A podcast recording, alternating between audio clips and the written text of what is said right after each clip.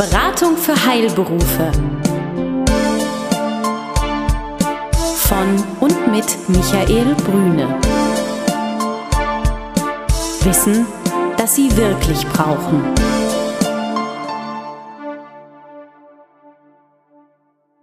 Sie sind Arzt, Zahnarzt oder Apotheker? Dann erhalten Sie von Michael Brüne und seinem Team einen einmaligen Service.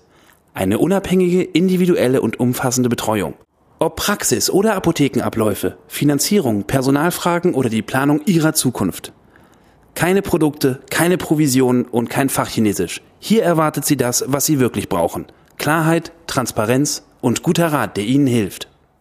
Liebe Hörerinnen und liebe Hörer, hier ist der nächste Podcast der Beratung für Heilberufe. Herzlich willkommen. Ja, wie Sie schon fast ahnen können durch die Vorbeschreibung, die wir immer zu unserem Newsletter auch machen, sind wir heute mit einem fast, wenn ich sagen darf, alten Bekannten zusammen, Herr Dr. Schlegel, Geschäftsführer der ETL Rechtsanwälte. Äh, ganz herzlich willkommen, beziehungsweise ich herzlich willkommen bei Ihnen in den Räumen hier in der Mauerstraße in Berlin. Hallo, Herr Dr. Schlegel. Hallo. Herr Brüne, grüße Sie. Wir haben uns ja vor einigen Wochen vorgenommen, verschiedene Begrifflichkeiten und Rechtsprechungen nach vorne zu nehmen, waren beim letzten Mal bei dem Thema Teilzeitkräfte. Da ging es so um Gestaltung des Arbeitsvertrages. Jetzt ist es vielleicht ganz interessant, das Thema Teilzeitkräfte zu beleuchten vor dem Hintergrund Urlaubsregelung und Lohnfortzahlung im Krankheitsfalle. Was gibt es dazu zu sagen, Herr Dr. Schlegel?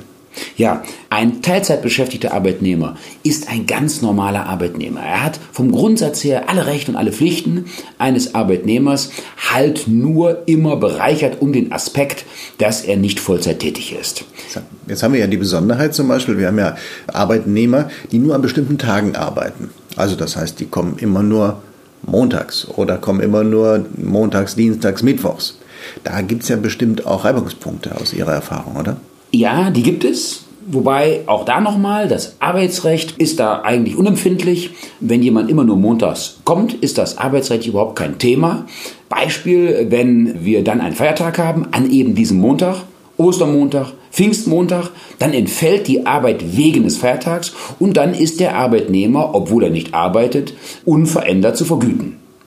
Okay unverändert zu vergüten. Das heißt also, es kommt immer nur jemand am Montag und es ist Ostermontag, dann ist es halt Pech. Exakt so ist es. Wenn man es aus der Sicht des Arbeitgebers äh, betrachtet, ist das Pech. Aus der Sicht des Arbeitnehmers ist das natürlich ein Glücksfall, weil er den einen Tag, den er in der Woche äh, überhaupt nur arbeitet, dann auch noch vergütet bekommt, ohne arbeiten zu müssen. Jetzt hatten wir ja beim letzten Mal, beim letzten Podcast, das Thema Weisungsrecht des Arbeitgebers kann ich von dem Gebrauch machen, zu sagen, also Ostern naht, äh, ich mache von meinem Weisungsrecht Gebrauch, du kommst nicht Ostern, sondern wegen betrieblicher Notwendigkeit am Dienstag. Ja, äh, fast schon wie Radio Erevan. Im Prinzip ja. Ich kann von meinem Weisungsrecht Gebrauch machen, wenn der Arbeitsvertrag entsprechende Formulierungen enthält. Nur, was ich nicht kann, ich kann von meinem Weisungsrecht nicht in dem Sinne gezielt Gebrauch machen, dass ich verhindere, dass der Arbeitnehmer die Entgeltfortzahlung am Feiertag erhält. Also äh, läuft meine Weisung im Grunde genommen ausschließlich darauf hinaus, dass ich versuche, die Entgeltfortzahlung im Feiertagsfall zu vermeiden, dann ist diese Weisung äh, nicht gesetzeskonform, dann wird sie rechtlich keine Anerkennung finden können. Okay. Lohnfortzahlung im Krankheitsfalle oder Urlaubsansprüche. Das ist ja fast äh, ähnlich bei einer Teilzeitkraft, die nur ein oder zwei Tage in der Woche arbeitet. Was geschieht mit der Urlaubsregelung?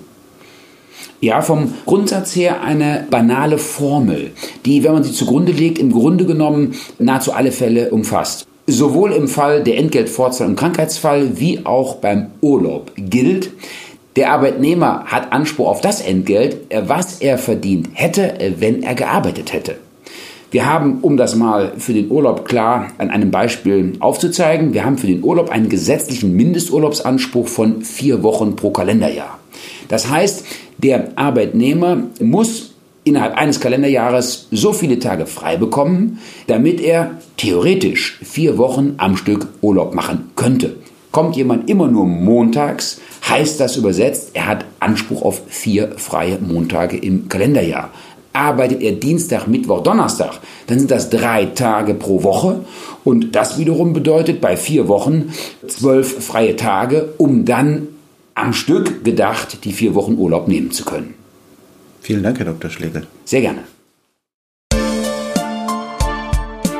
Besuchen Sie uns im Web Mehr Informationen finden Sie unter www.beratung-heilberufe.de